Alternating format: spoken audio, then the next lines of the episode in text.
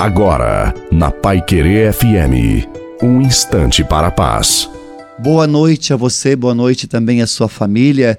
Coloque a água para ser abençoada e que seja uma noite abençoada para todos nós. Todos nós passamos por tribulações, porém há pessoas que nos momentos difíceis se agitam, caem no desespero, buscando refúgio em alguém ou algo que os cercam. Se nos encontramos assim, oremos com mais confiança, mesmo com o interior abalado, Basta recorrermos e invocarmos o nome do Senhor, certos de que Ele virá em nosso auxílio. Tenha certeza, o Senhor te escuta quando você lhe dirige o seu apelo. Portanto, confia no Senhor.